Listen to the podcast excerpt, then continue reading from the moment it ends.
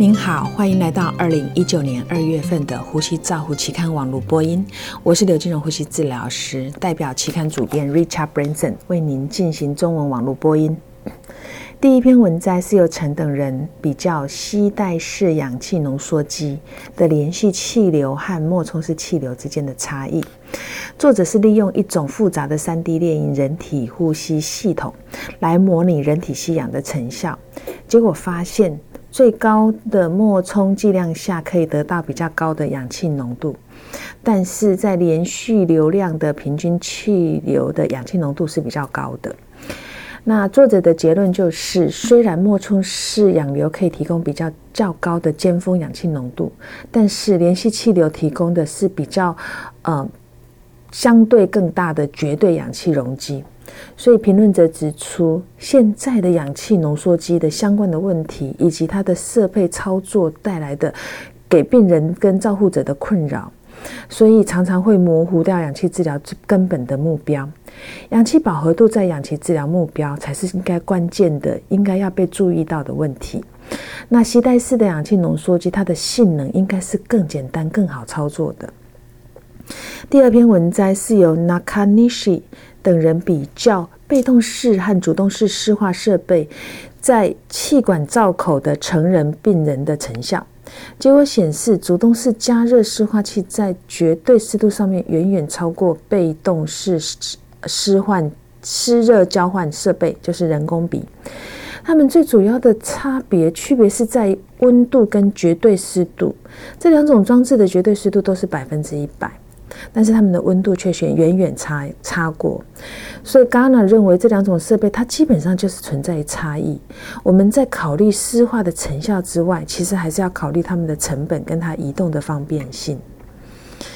第三篇文章是由 Mendes 等人比较 COPD 受试者执行四周膈肌吸气训练以。撅嘴式呼吸训练的运动训练，它对于胸壁动力学、呼吸困难和胸壁不同步的改善的情形，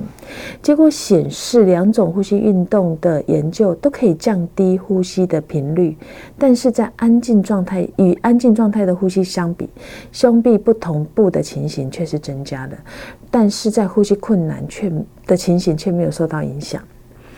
第四篇文摘是由秘书等人分析运动引发低血氧饱和度在预测 COPD 受试者功能衰退的角色。结果显示，在六分钟步行试验引发低血氧饱和度，它所反映的是气流呼吸气流受限，它代表着受试者呼吸功能在下降。第五篇文摘是由 Sida Jurazi 等人研究海拔高度对生理的影响。他们分析墨西哥城中海拔为二两千两百米的高度的受试者，他的吸气容积跟他的肺活量。他们发现，在这个高度生活的健康受试者，他的吸气容积高于平面相同身高、性别、年龄的报告值。这些数值对我们肺功能的解释是很重要的。第六篇文章是由阿嘎。阿甘迪等人评估呼吸治疗学生对临床实习环境的看法。这是一个小样本数的研究对象，只有三十四人。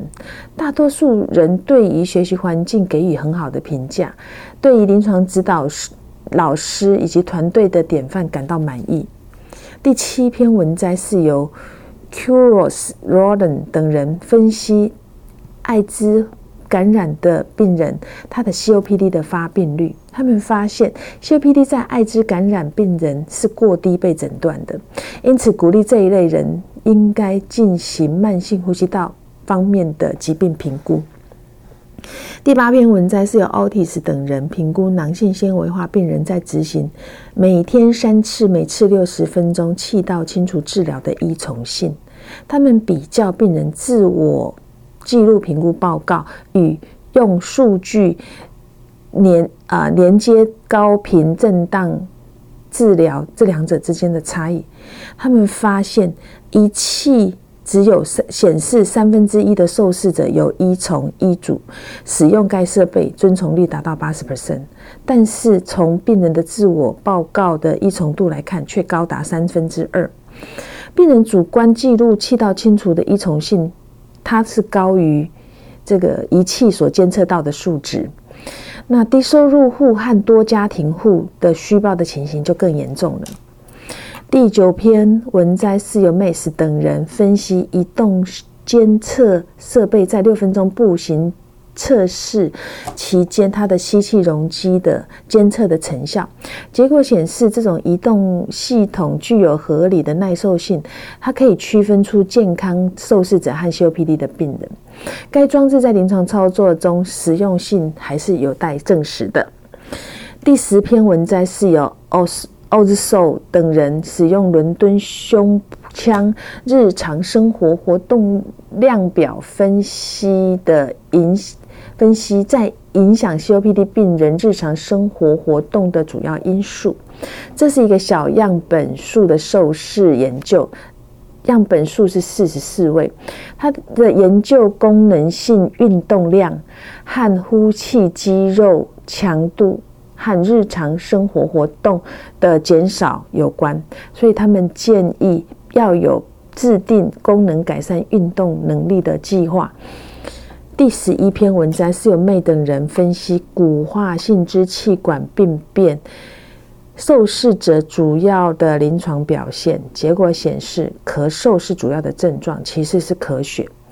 骨化性支气管病变很少使用临床评估支气管镜检查、组织病理学和放射学来演来诊断。第十二篇文章是由巴哈拉等人。比较一百八十四名儿科病人的动脉二氧化碳和经皮二氧化碳在接受机械通气病人上面的差异，以及第二个 PaCO2 的预测跟推估。结果显示，这种经皮二氧化碳监测是一个有效的辅助监测的工具，但是它不能靠它来取代 Pa 动脉血中二氧化碳的测量。第十三篇文摘是由 Calder Calderon 等人评估儿科 ARDS 受试者发生肺栓塞的重论。他们提出利用无效腔来增加这个呃辨识肺血栓的风险的指标。他们建议这样子可以早期识别可治疗的疾病，并且改善它的结果。第十四篇文章是由卡菲卡等人评分析肺部超音波在临床医学中的应用，以及呼吸治疗师在这项技术的床边的角色。以上是二月份的《呼吸照护期刊》的中文网络播音，由中国医药大学呼吸治疗学系刘金荣呼吸治疗师翻译与播音，朱嘉诚呼吸治疗师的修稿与审稿。如果您想进一步的了解原文的内容或过去的议题，请您上美国呼吸照护期刊网站 www 点 r c j o e r n l 点 c o m。你也可以借由网络的订阅，自动收到未来的网络播音议题。谢谢您的参与，再见。